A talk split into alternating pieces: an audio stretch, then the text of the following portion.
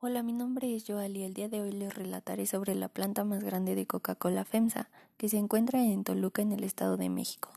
Esta planta Coca-Cola FEMSA Toluca nació hace 20 años, con cuatro líneas de producción y hoy día cuenta con 21 plantas en todo el territorio mexicano.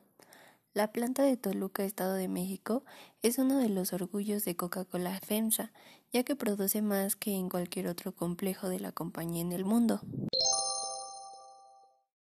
A lo largo del recorrido de la planta, Iván Morales explicó de qué se trataba la factoría de Coca-Cola FEMSA más grande en nivel de producción y la segunda en dimensiones en el mundo, donde se fabrican productos no retornables y cuentan con 11 líneas de PET y una de lata, lo cual redistribuye los territorios. De las 21 plantas que hay en México, la de Toluca es la de mayor tamaño. Coca-Cola produce y vende concentrados, bases para bebidas y jarabes a las operaciones de embotellado. Es dueña de las marcas y responsable de las iniciativas de mercado de la marca para los consumidores.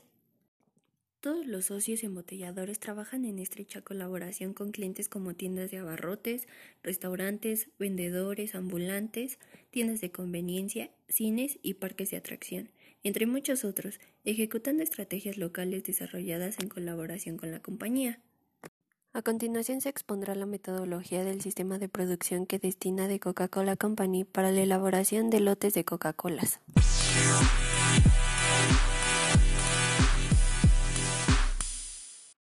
Es fundamental tener en cuenta que para dicha producción el agua es la materia prima sustancial, puesto que desempeña un papel importante para el desarrollo en la fabricación de las gaseosas. A continuación se mencionarán los pasos del tratamiento del agua.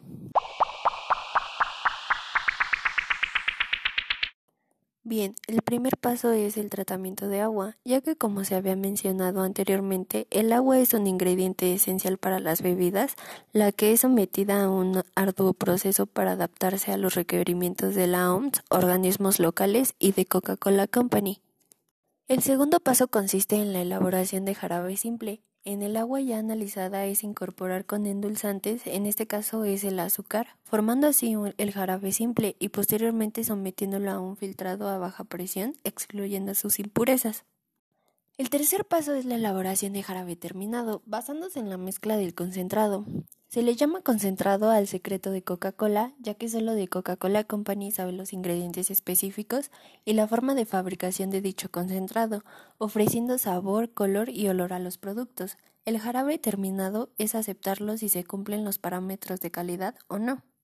Se debe considerar en este punto del sistema de producción donde se determina qué tipo de gaseosa se producirá, ya que Coca-Cola no solo elabora Coca-Colas, sino también gaseosas de naranja, manzana, gaseosas de dieta, entre otras, por lo que el jarabe terminado será dependiendo del tipo de gaseosas a producir.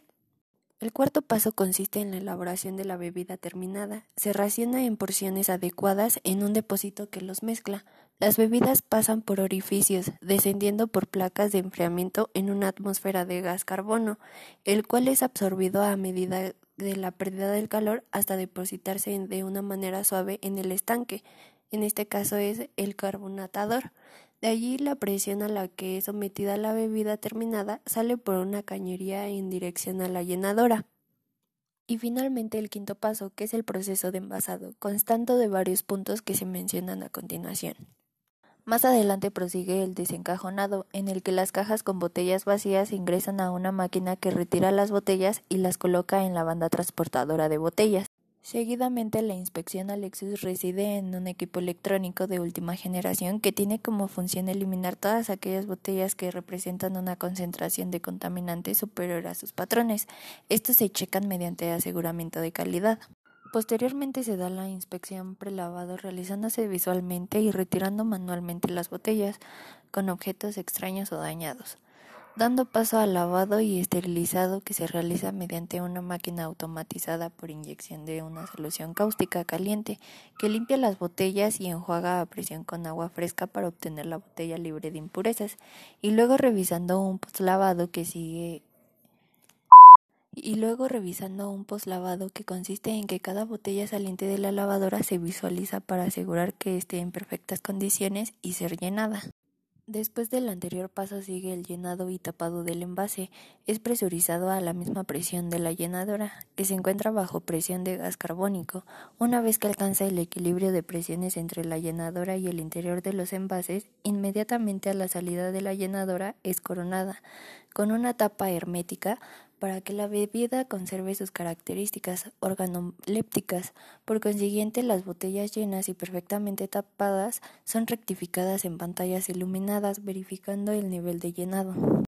Seguidamente la codificación se crea automáticamente con la fecha de elaboración, línea de producción, hora e identificación de la planta, para posteriormente ingresar a una máquina las cajas para volverlas a ordenar manualmente sobre los pallets.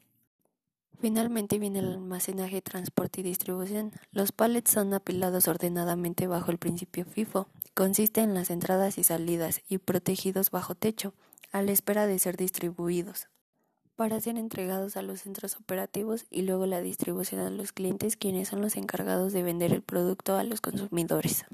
Bien, espero que les sea de gran ayuda esta explicación de la planta Coca-Cola Toluca. Gracias por sintonizarme. Hasta la próxima.